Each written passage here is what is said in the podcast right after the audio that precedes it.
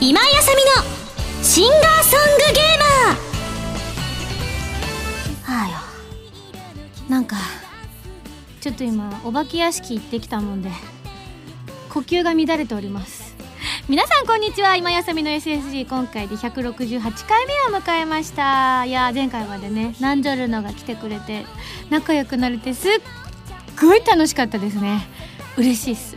ちなみに私あのナンジョルノのツイッターをフォローさせていただきまして早く麺祭りが来ないかなとワクワクしております。はいそんなコーナーでですねアロマ・オブ・ハピネスのブルーレイ DVD 発売記念イベントなんかも終わっておりましてちなみにあのリアルタイムな感じでいきますと、えー、7周年ライブが終わったちょっと後という感じでお届けしております。いや疲れましたね。でもね来てくださった方もねあのなんと驚きの私のライブよりもなんと1時間も多い。4時間ということだったのでね長丁場お疲れ様でした。えー、まああのいろんなライブの感想とかもねこちらの番組にも頂いてるんですが全部目を通しております。で他の番組でもちょっと感想なんか言っておりますのでねそちらも聞いていただきたいなと思う中1通だけ紹介します。こちらハンドルネームゴドムさんから頂きました。ありがとう。えセブンスライフお疲れ様でした。ありがとうございます。えー、ライブ2日間とも参加させていただきました。チケットは日曜日は自力で獲得し土曜日は大阪の友人がゲットしライブに臨みました。がここで漫画のようなことが起こってしまったんです。朝一番の待ち合わせ場所に行くまでの間チケット持ったかとメールをするとえ？という返事が。自分の友達は関西人なのでまたまた冗談がうまいなと思いながらの返事をすると。どうやら本当に様子がおかしく。そうなんです。チケットを大阪の自宅に本当に忘れてきたんです。やっちゃった。もうね自分のライブの時もそうだけどねほんとこれいつも私心配しちゃうんですよね。自分もそうだから。えー、朝一の新横浜駅前での青ざめた友達の顔。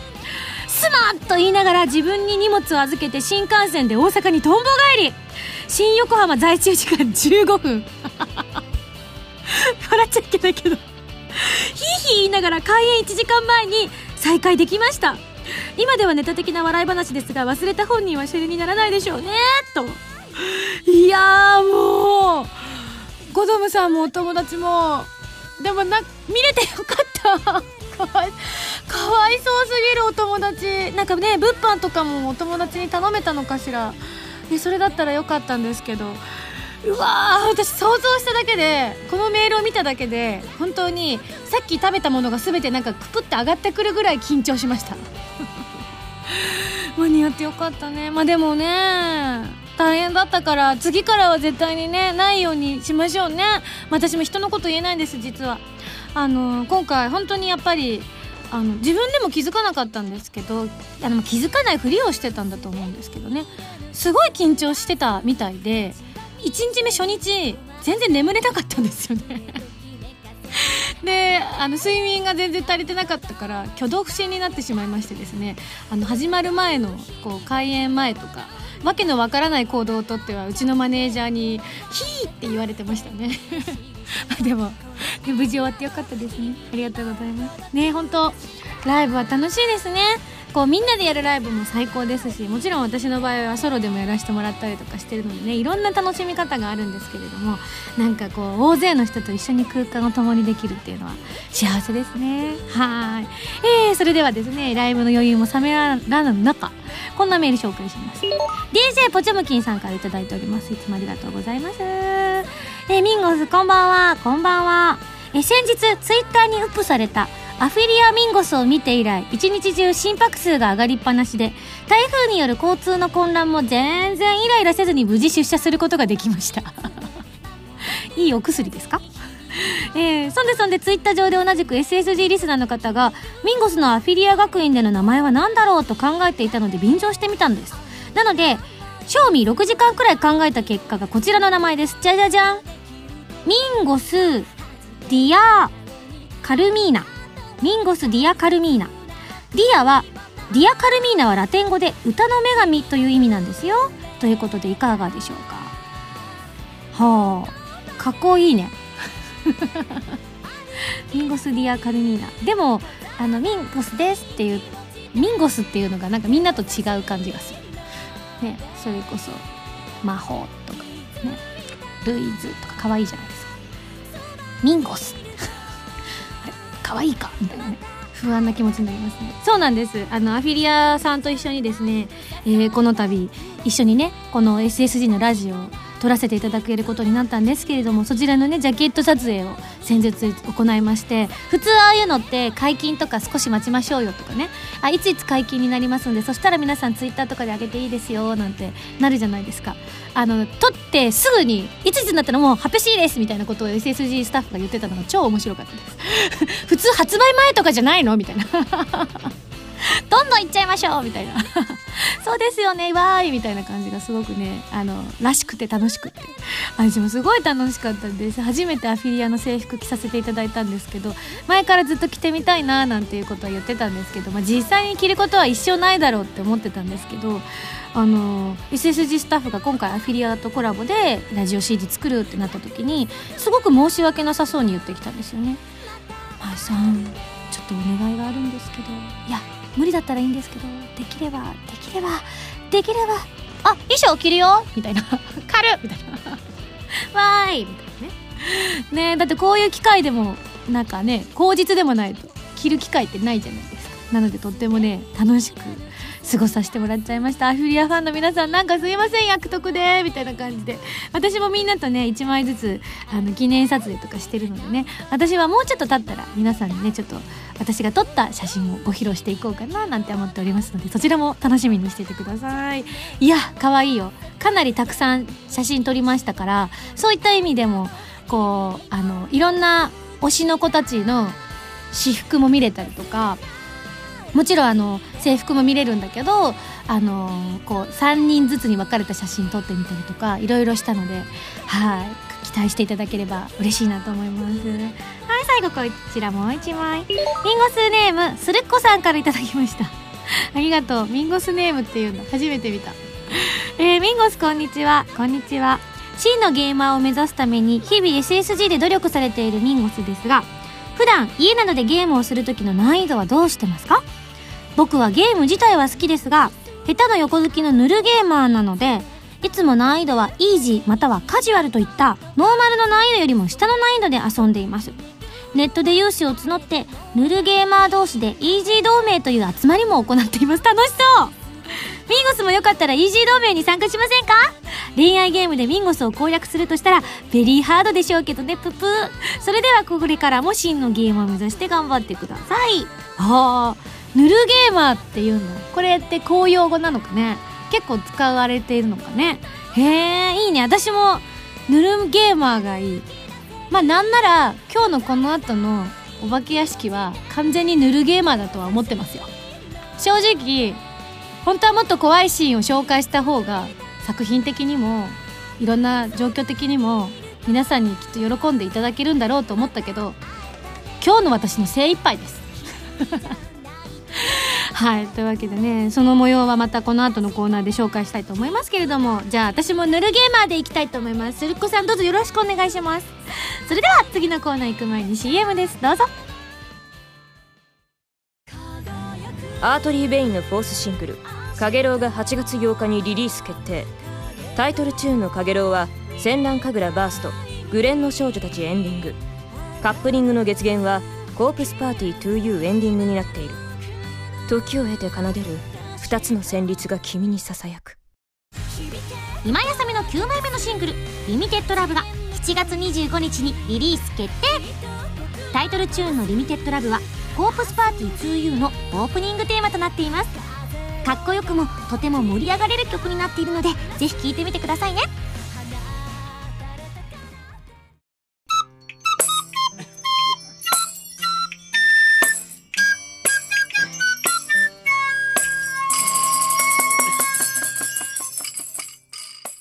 ァミセこのコーナーは、ファミツー .com 編集部から派遣された謎の司令官みおちゃんがおすすめするゲームを、真のゲーマーを目指す私、今井あさみが実際にプレイして紹介するコーナーです。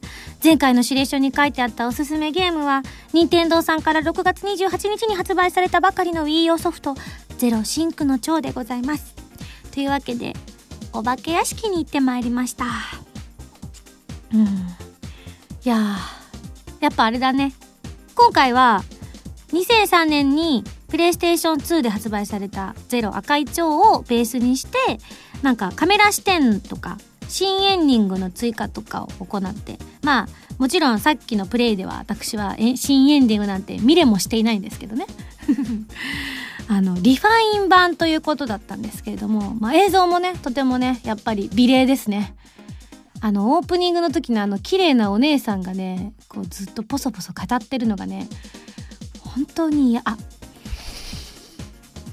本当に素敵ね。うん。あれ絶対家で12時過ぎに一人で部屋で聞きたくないよね。無理。うん。綺麗な声だから余計無理。みたいなね。だってなんかわざとこうくぐもらせた音声みたいな感じにしてあるんだと思うんだけど。だから一瞬えなんて言ってるんだろうなって耳をそば立ててしまうわけよそれ最悪ねピクってこうなって「え今何言った?」と思ってふってこう耳を傾けた瞬間になんか嫌な世界に自分が足を踏み入れた感じがするっていうのかな。まあでも今回はねまあ SSG の現場だったからみおちゃんもいたしなんなら今回あゆみちゃんも一緒にねお化け屋敷回ってくれてて実は視覚だったっていうのが驚きだったんですけれどもあのー、一緒にねこうコントローラー持って歩いてくれてたからあのいつもみたいなものなんだろう怖さみたいなのはなかったんですけどいかんせん私の精神力が今日はダメだったのでもうそれだけでもダメでしたね。情けないね。多分ねあの私もこの SSG やらせていただいてもう数年になっているし怖いホラー祭りとかもやらせていただいてるしあのゼロもねシリーズいくつかやらせてもらってるからだんだん慣れてきたんですよ。だから大丈夫だと思ってたんです指令書読んだ時には。だから逆に「やだどうしよういっぱい怖がらなくっちゃ」とか思ってたんですけど。ね今日の私は弱かったね。もともとのヒットポイントが低かったね。はい。えー、でそのね今回はお化け屋敷モードということで迷いがっていう、迷うっていう字に家って書くのかな迷いがっていうお屋敷の中を私が歩いてたわけなんだけれども、今回最初にやったのは、まあ私が歩いて、あゆみちゃんがなんか何を操作してたのか未だにちょっとピンとこないんだけど、なんかあゆみちゃん曰く、あの、時々出てきたお化けだったりとか、笑い声だったりとか、電話の音だったりとかは、あゆみちゃんが操作してたらしいんだよね。もうやだって感じ だったんですけど、あの、他のモードとかになったりとかすると何かを探したりとか、他にもなんかあったりとかするみたいです。で、ちなみに本編の方はお化け屋敷ではなくて、えー、今回は双子の姉妹が主人公で闇に飲まれた村を探索していくっていう内容で、もう最悪ですね。あの、まず村っていう事態でね、怖さしかないじゃないですかあの田舎育ちの私としてはねやっぱね山の中の夜中の静かな暗闇ほど怖いものはないわけですよ。まあねそこに別に狼が出てきたりとか熊が出てきたりとか人が出てきたりとかそういうことはねなくてもなんか吸い込まれるような闇っていうのっていうのは本当にね怖いんですよねだからあの伝統とかが時々ね消えかかったりとかしてピカピカピカピカとかなってるのを見ると家路を急いでる時に見るとねなんか妙にこう物悲しい気持ちになって不安になっていつもよりこう足早にね家に帰ろうとするっていうことは本当に子供の頃というか学生の頃はよくありましたよね。それぐらいまず闇も嫌だし村も嫌だし。でそこに美人な双子でしょ？双子の姉妹でしょ？もう怖いことが起こるとしか思えないじゃないですか。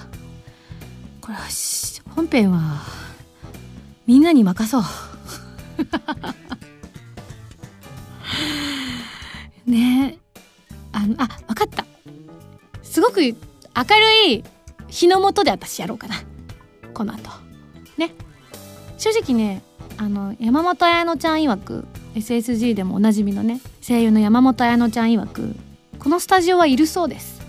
来るたんびにいつも言うんだよね。ああお疲れ様です。今誰に言ったのね。ね誰に言ったの？そこ誰も立ってないから。みたいな。あごめんなさい。大丈夫です。みたいな。何がね？何が？みたいな。ねここでやるのはよろしくないね。このスタジオでやるのは。はい。というわけでぜひ皆さんもあの怖いの大好きな人はもちろん部屋を暗くしてねより怖い演出をご自分でねいろいろ考えながらやってみるのもいいでしょうし私みたいにもうビビり度がとんでもない数字にまでなってしまうようなタイプの人は、えー明るいお日様の下でプレイすることをお勧めしたいと思います。いやでもほんとねこんなよく作らなくていいですから。スタッフに言いたい私は。こんなにあの音楽も映像も雰囲気もあの何コントローラーのブルブル具合もこんな成功に作んなくったって怖いですから十分。ほんと声を大にしていたい今後どうなっちゃうんでしょうねこのシリーズは。いやー胃が痛くなりました。はいというわけでなんか褒めてんだか褒めてないんだかもう分かんない状態に。怖かったんですよもう。今日はダメでした本当に。はい。というわけで本日は任天堂さんから6月28日に発売された Wii U ソフトゼロシンクの帳をご紹介させていただきました。それでは来週の指令書を開封したいと思います。はあ来週は何だろう。よいしょ。指令書。ミンゴさんこんにちは。こんにちは。え？このままホラー祭りへと行きたいところなのですが次回は残念ながらレトロゲームです。残念だないやほんと残念だなんか私いけそうな気がしたのにな残念だな次回取り上げるのはバシシの名称で有名なリブルラブル先日取り上げたスカイキッド同様に BGM が素晴らしい名作です。それでは頑張ってね。謎の司令官みおちゃんより。リブルラブル知ってるぞ。やったことないけど。うん。バシシ、でも私バシシって聞いたことあったけど、それがリブルラブルだったんだっていうことは今知ったかもしれない。じゃあ詳しいことはまた来週ね、私も研究したいと思います。はい。というわけで来週のゲームはリブルラブルに大決定。以上、ファミセンのコーナーでした。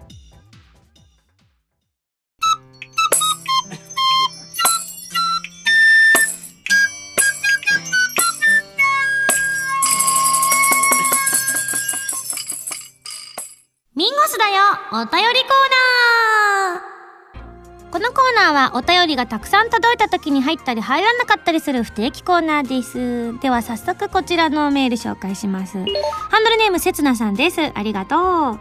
リミテッドラブのジャケット写真拝見しました。ありがとうございます。花の咲く場所やシャングリラのように限定通常で全く雰囲気が異なっていて驚きました。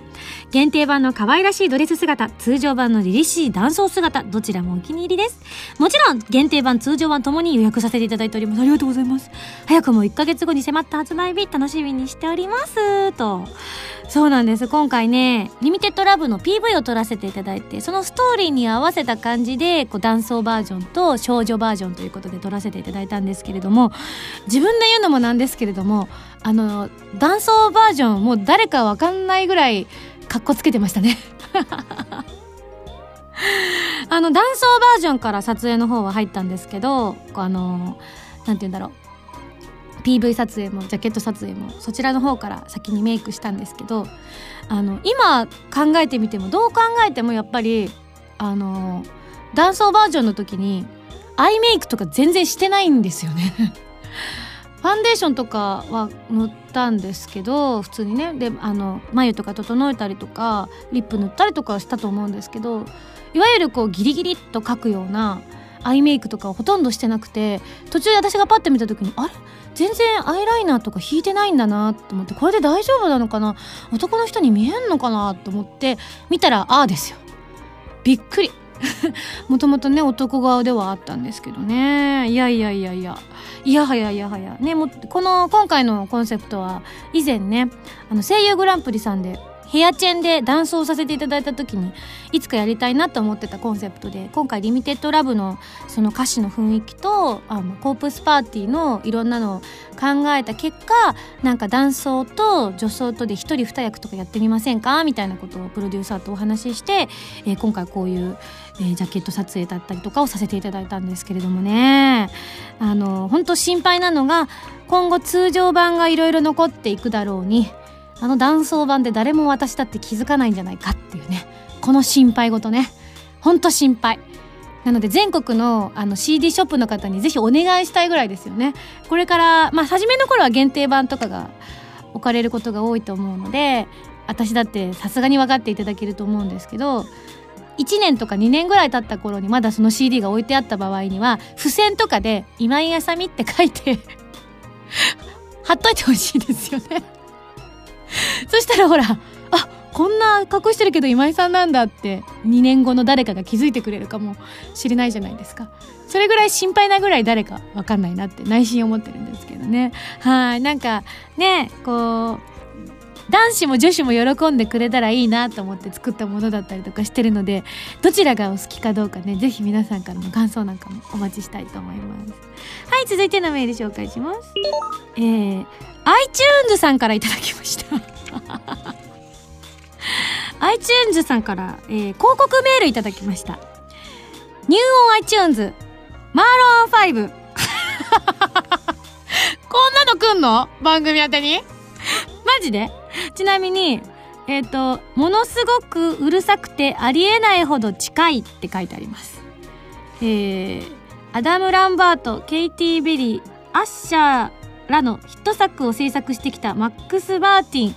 まあいいか。ちょっと面白かった 次。えーと、こちらが、ハンドルネームヒロさんです。ありがとう。えー、ミンゴスさん、こんにちは。こんにちは。えー、ライブ DVD 買いました。ありがとうございます。 Aroma of Happiness ですね。内容は本当に最高で終始感動し、最後の方は涙も出てしまいました。しかし、何度か全部の内容を見たのですが、未だに秘密クレジットというのがわからないんです。オープニングとエンディングのクレジットはわかるのですが、まだ見つけることができません。もう一度チェックしてみようと思います。といただきました。あや、見つかりませんでしたか？そうですか。じゃあ、ここで大ヒント出したいと思います。えー、まずは、ライブ DVD を再生してください。そして、最初のね、あの綺麗な音楽と一緒にね、こうメンバーの名前だったりがふわー、ふわーっと出てきてね、曲がピロンピロンってなってて、わあ綺麗だな今から始まるぞっていうところを流してみてください。はいそこで一旦止める。止めるのかな？わかんねえな。そこで一旦戻すかもしれないな。はい戻してみて。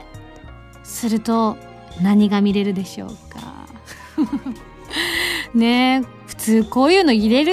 とかね私も思ったりもするんですけどもスタッフの人もノリノリでね、えー、まああの何が入ってるかというと実は、えー、我らがバンマス宮下大先生のですねちょっとしたドジっ子シーンが入ってるんですね。ぜひ皆さんも再生した後に巻き戻してみてください。えっ、ー、と、クレジット1よりも前に入ってるのでね、気づかない方も多かったかもしれないですね。ぜひ見てみてあげてください。次、ウィルトンさんです。ありがとう。あ、こちらもアロハピライブの、えー、ブルーレイディスクの感想ですね。えー、遅くなりましたが、アロハピライブのブルーレイディスクの感想をお届けしたいと思いますと、思ったのですが、点点点。以前、どこかのイベントで、ライブについて、いや、毎回映像が入るわけじゃないよ、とか、えー、DVD で見れるからライブ行かなくていいやってなっちゃう人がいるかもしれないし、へへへへなんていうことを今井さんがおっしゃっていたのを思い出しました。えー、前回のね、私のバースデーライブは、こう、そのアロハピライブみたく映像が入っていなかったのでね、皆さんもまあ気づいていたとは思うんですけれども、なのでこのタイミングで反論をしたいと思いますだそうです。ライブに行った人は改めて映像を見て行ってよかった。また行こうと思え。えー、バンドメンバーの演奏している手元やメイキングで舞台裏が見れるだけでも面白いし、ライブに行ったことのない人には生演奏で歌う今井さんの迫力を見て聞いていただければ行ってみようかなと思わせるきっかけになると思います。いろいろ都合もあるかと思いますが、可能な限りの映像化を希望したいと思っているんですと、熱い熱い熱い熱いメールをいただきました。だそうです、プロデューサー。今プロデューサーが向こうでうんうんうんうんってうなずいてるあのねリルトさん私もそう思う。ただねあのね大きな声じゃ言えないんだけどね。映像入れるのね。いつも浜田さんが首をかける覚悟でやってるんだよ。ちょっと大げさだけど。大変なんですってやっぱり。あのーまあもちろん本当はね多分私もそうだし浜田さんもそうなんですけどその一瞬一瞬をね残したいっていう思いは強いですよね。そう。だけどねあのかなり浜田さんが頑張ってるらしいです。頑張って頑張って頑張ってこうアルハピライブとかも映像化したりとかしてるんですね。いろんな意味で全ての意味で。あの他の人に怒られるかもしれないっていうのをね覚悟した上だったりとか誰に怒られるか知らないですけどね。わかんないですけど。これ私の妄想ですけど。想像だったりとかありますけれども。あのね、まあ、ぶっちゃけるとこうすごい精神力とすごい意志の力が必要なんです。ってなんか私も軽い気持ちで毎回「えー、今回映像は?」って言った時のあの悲しそうな浜田さんの目ね。入んないんですか？えー、私の誕生日残してくれないんですか？寂しいって私が言った時に浜田さんがすごい悲しい目をしたのをね私は見逃しませんでした。なのでねあの浜田さんのために分かってあげてほしい。ね。ただあのこういう考え方もあると思うんですよね。私がもう少しあのこうちゃんと定期的にいろいろできるようになってそれでいてきちんとねあのお客様集めることができて今の規模よりももう少し大きな規模でもライブとかができるようになったりとかさえすればあのきっとね毎回入るぐらいのいろんな精神力だったりいろんな力がつくんだと思うんです。浜田 P に。だから結果論でいくと私がもっと頑張んなきゃいけないんですよね。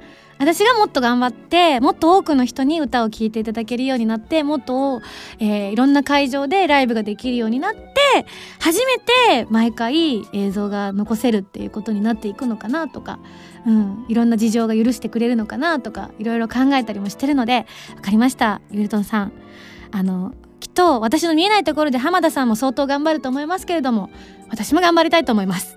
まあ、次回いつライブがあるか本当に決まってませんがまあその時にねどうなるやら期待したいですね。どうですかね？今浜田さんが目合わせてくれないですけど。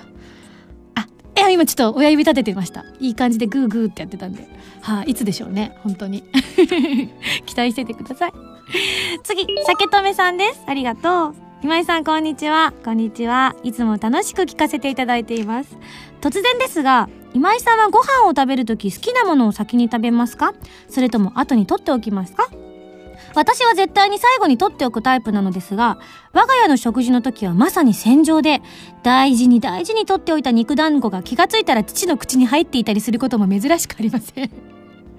最終的にはいつも取っ組み合になったりするのですがこれは肉団子ぐらいでムキになる私が大人げないのでしょうか？それとも人の肉団子横から取り上げる父が大人げないのでしょうか？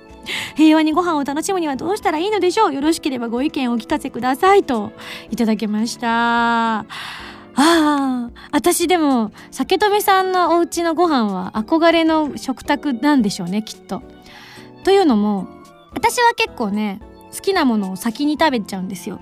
なぜかっていうと、小さい頃、あまり食欲があまりない子だったので、量があまり食べられないので、好きなもの先に食べないと食べられなくなっちゃうからだったんですね。今はそんなことないんですけど、その習慣が残ってるから未だに好きなものから食べちゃうんですけど、あの、うち、今井家はなんか母親のポリシーであのー多い時には家族6人まあ4人の時もあったりとか、まあ、6, 6人の時もあったりとかしたんですけれどもあのー必ずね一人一皿だったんですこれ母のなんか本当ポリシーだってちっちゃい頃言ってたような気がするけど実際本当なのかどうかわかんないですけどあの大皿でドンって出してみんなで取って食べるのではなくて母が必ず一皿に一人分のお野菜とあのおかずといろんなものをこう取り分けて、まあ、いわゆるレストラン風な出し方を母は必ずするんですね。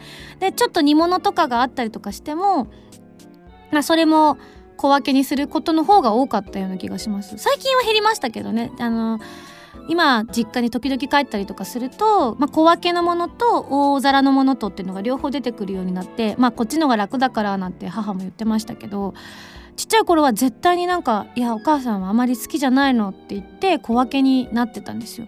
なのであのまあこれはちょっと理由も違うんですけど残せないんですよね。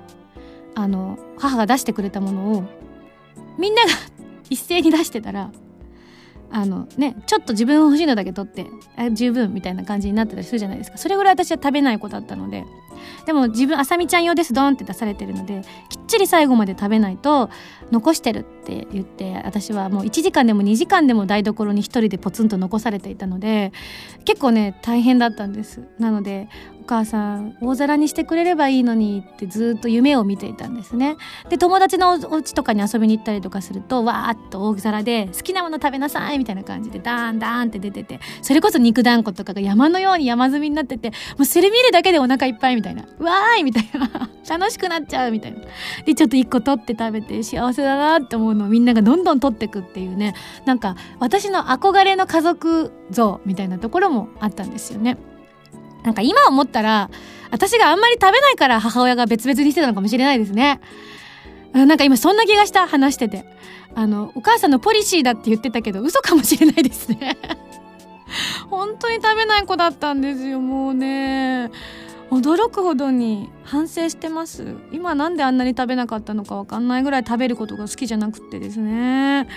うんなのでねあの酒留さん肉団子お父さんと奪い合うなんてこんなに幸せなことってないし作ってくださったお母さんだったりねこれ多分肉団子作ってくださってるのねどなたかいると思うんですけれどもその方がね取り合ってくれる。そして食べられなかったと悔しんでくれる。こんな幸せなことってねないと思いますね。もうねそれだけで十分だと思う。たとえ肉団子お父さんに取られたとしてもお父さんがそれだけ美味しいと思って食べたんだと思ってその幸せをかみしめる。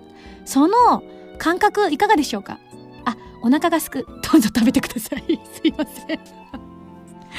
素敵ですね。いやーなんか私は大きくなってもう十分大きいんですけど。家族ができて子供が生まれたらなんか自分の子供だからなんかあんまり食べないような気がするんですよね。そしたらその時はうん本当は大皿でやりたいけど洗い物楽だし。だけど うんなんか小分けにした方がいいのかもしれないけどでも憧れますね。みんなが自分が作ったのを美味しい美味しいっつって取り合ってくれる絵面。いや嬉しくなっちゃいました。はい。あなんか今日は肉団子食べたい気分ですね。はい。はい、そんなこんなでたくさん皆さんからもメールいただきました。ありがとうございます。えー、以上、ミンゴスだよお便りコーナーでした。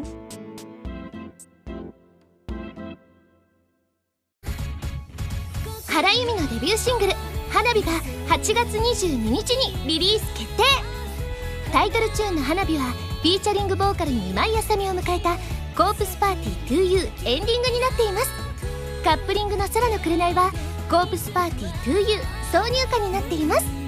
とっても素敵な楽曲に仕上がっていますのでぜひ聴いてみてくださいね。箱根で温泉温泉。自由なラジオ番組 SSG が沖縄に続いて箱根ロケに行っちゃいました。ゲストの原由美さん山本彩乃さんとともに工芸作りや美味しい食事を堪能しつつ SSG オリジナルグッズを作りましたよ。3人のトークが楽しめる CD とロケの模様が入った DVD の2枚がセットになった今井あさみの SSG 箱根ステージ好評発売中です